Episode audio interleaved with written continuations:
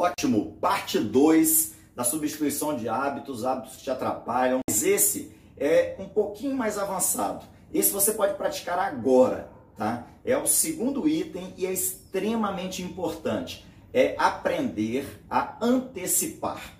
As pessoas bem-sucedidas, é, em qualquer área, ela se antecipa, ela se prepara antes. Então, por exemplo, eu citei na substituição com relação ao emagrecimento.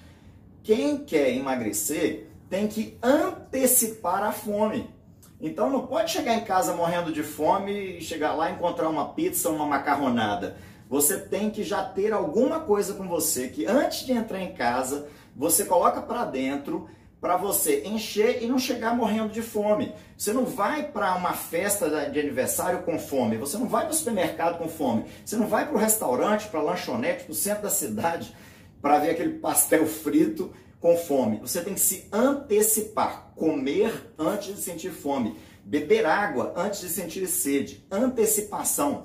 Inclusive no seu trabalho. O que é que hoje, antes de dormir, você já consegue dar um comando ou fazer que era uma tarefa que você tinha para fazer amanhã?